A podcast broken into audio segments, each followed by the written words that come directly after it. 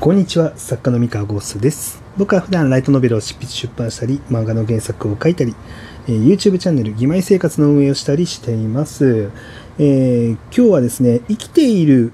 キャラクターの作り方についての話をしたいと思います。えーこちら質問箱に届いていた質問への答えとなります。えー読んでいきますね。えーこんにちは。小説家を志望しているものです、えーこれまでいくつかの小説を書いてきたのですが、友達に読んでもらった際に、決まってどのキャラの向こうにもお前が見えると言われます。え自分自身、キャラの行動や思考に一本軸を通して不自然にならないよう精査しているつもりなのですが、どうにも操り人形のようになってしまいます。えーまるで本当に生きているようにキャラを描くにはどのようなトレーニングをすればいいのでしょうかぜひ教えてください。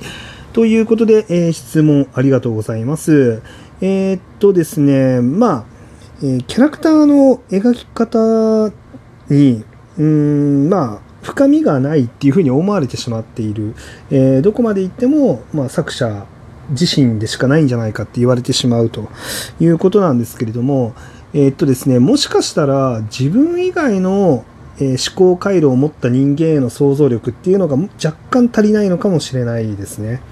うん。えー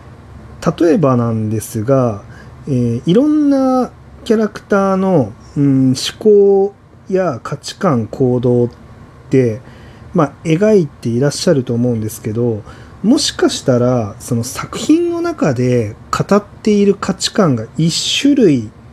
ないし、えーその価値観を否定するようなアンチテーゼ的な価値観を持ったキャラクターを登場させることができていないんじゃないかなっていうふうに、えー予想します。あの、ごめんなさい。やっぱりこういうのね、原稿読んでみないと本当にそこが間違ってるかどうかってわかんないんですけれども、まあ、結構ありがちというか、あるあるなね、あの、この作品に出てくるキャラ全部お前じゃんって言われてしまう場合に結構ありがちなのが、あの、主人公の、まあ、価値観とか、まあ、要はその作品自体が語ってる価値観に対して、えーっと、否定、否定する立場の、えーキャラクターっていうのを、なんだろう、一定の正当性を持たせて登場させることができてない場合があるんですね。えーと、まあ、あんまりね、ふわっとした話をしてても、まあ、しょうがないので、そうだな、うん、具体的な話をしますと、うーん、なんか実例は出、そうだな、すでにある作品で実例出すのは難しいんで適当にでっち上げるんですが、えー例えば主人公がヤクザの話があったとするじゃないですか。で、主人公はヤクザで、主人公の価値観は、えーまあ、仁義を通す。仁義を通すことが大事だし、えー親に忠誠心を、えー持って、ね、あのー一本筋を通った、えー思考回路と、えー行動を通すことが、まあ、男として大事であると。うんまあ、みたいな感じの価値観を持っている。で、時には悪をもって正義をなすと言いますか、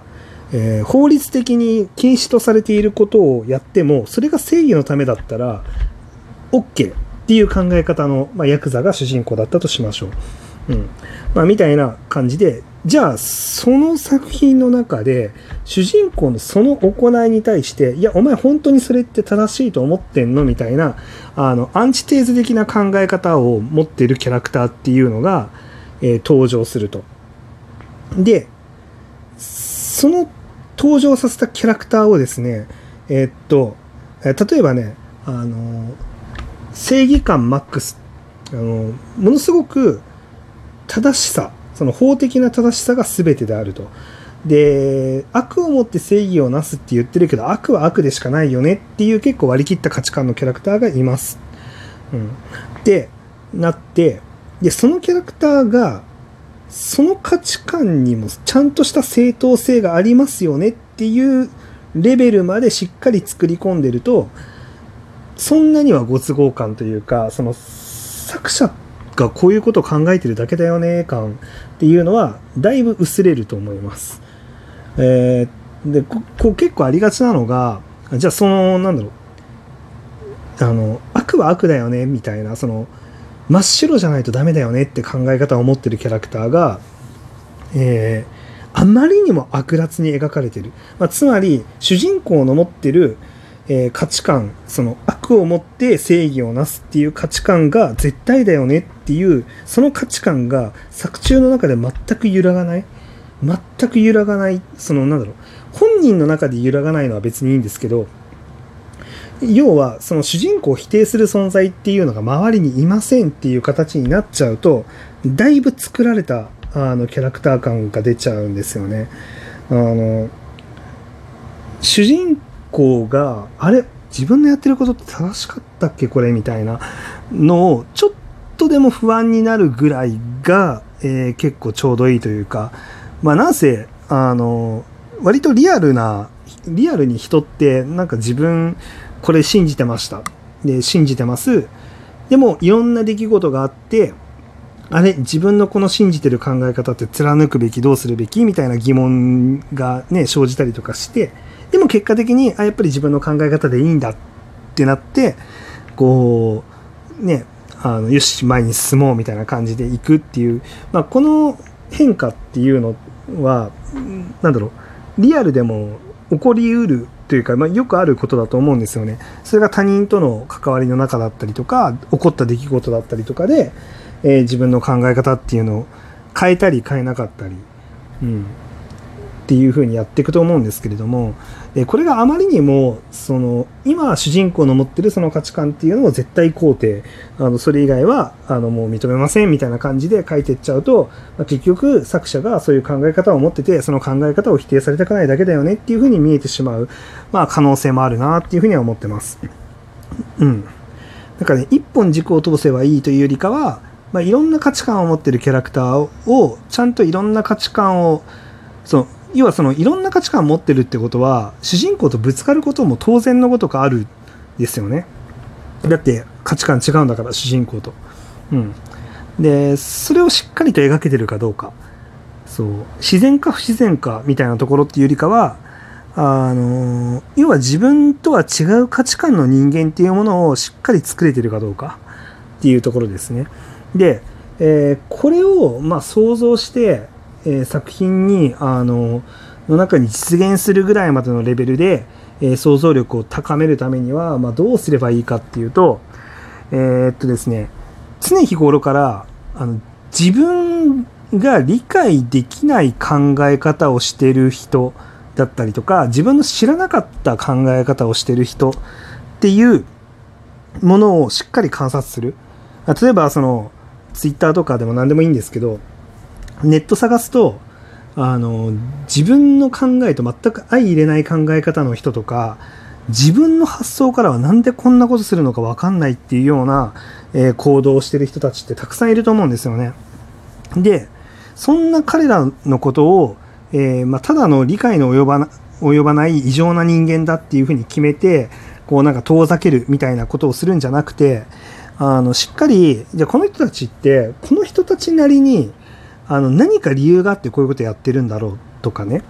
あのそれをちゃんと考えるようにする。でじゃあそこの人たちなりの正当性って何だろうとかこの人たちに見えてる正義って何なんだろうっていうふうに考えてあのしっかりなんだろう。あのそれに対しての自分の好き嫌いとか善悪とか、えー、そういうのを一旦置いといてありのままのその人のえー、性質その人ってどんな人間なのっていうでこういう人間だからなるほどこういう行動になるんですねっていうところをしっかり深掘りしてあの人間を理解するっていうことをやっていくとまあ自分の中にいろんな人間デッキみたいなのが出来上がってくるんですよ。あのこういう人間がいてこういう人間がいてって、まあ、いろんな種類の人間をしっかり把握しておくとあのじゃああのこういうキャラクター作りたいんだったらじゃあこういう人間モデルにしてみましょうと。でこういう人間って、えー、こういうシチュエーションの時にはこういう反応をするし、えー、頭の中ではこういうことを考えて行動としてはこういう行動をしますよねっていうのを、まあ、いろんな種類の人間パターンを自分の頭の中に叩き込んでそれを小説の中で再現する、うん、っていうのをもう地道に地道にやっていくしかない気がしますね。うん、でまあ友達に、まあ、読んでもらってあのすごいそのいろんなキャラクターのねキャラクターがすごい立ってるっていう風に言ってもらえるまでがやっぱりその一つのハードルだと思うので、あの作家になる上で、まあ、そこのハードルは超えられるようにあの勉強を積み重ねていくと、まあ、いいんじゃないかなっていうふうに個人的には思いますね。はい。というわけで、まあ、参考になったたかどうかちょっとわからないですけれども、はい。まあ、自分の中で、あのいろんな人間のタイプを、あのインプットして、デッキとしてね、あのしっかりカードとして持っておくことをお勧めしたいと思います。なのでネタはいくらでも転がってますよ。うん。あの、ネット、ネットでね、面白い言動をしてる人とか見つけたりとか、普通にリアルとかでも、あの、いると思うんですよね。例えば喫茶店とかファミレスとか行くと、まあ、いろんな人間の会話が周りからたくさん聞こえてくるんですけれども、ああ、こんな会話してるわとか、うん、えー、こういうファッションでの人が、えー、こんな会話するんだみたいな。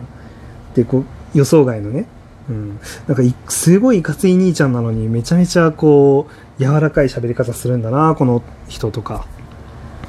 うん、まあなんかいろんなこうものが世の中に溢れてますので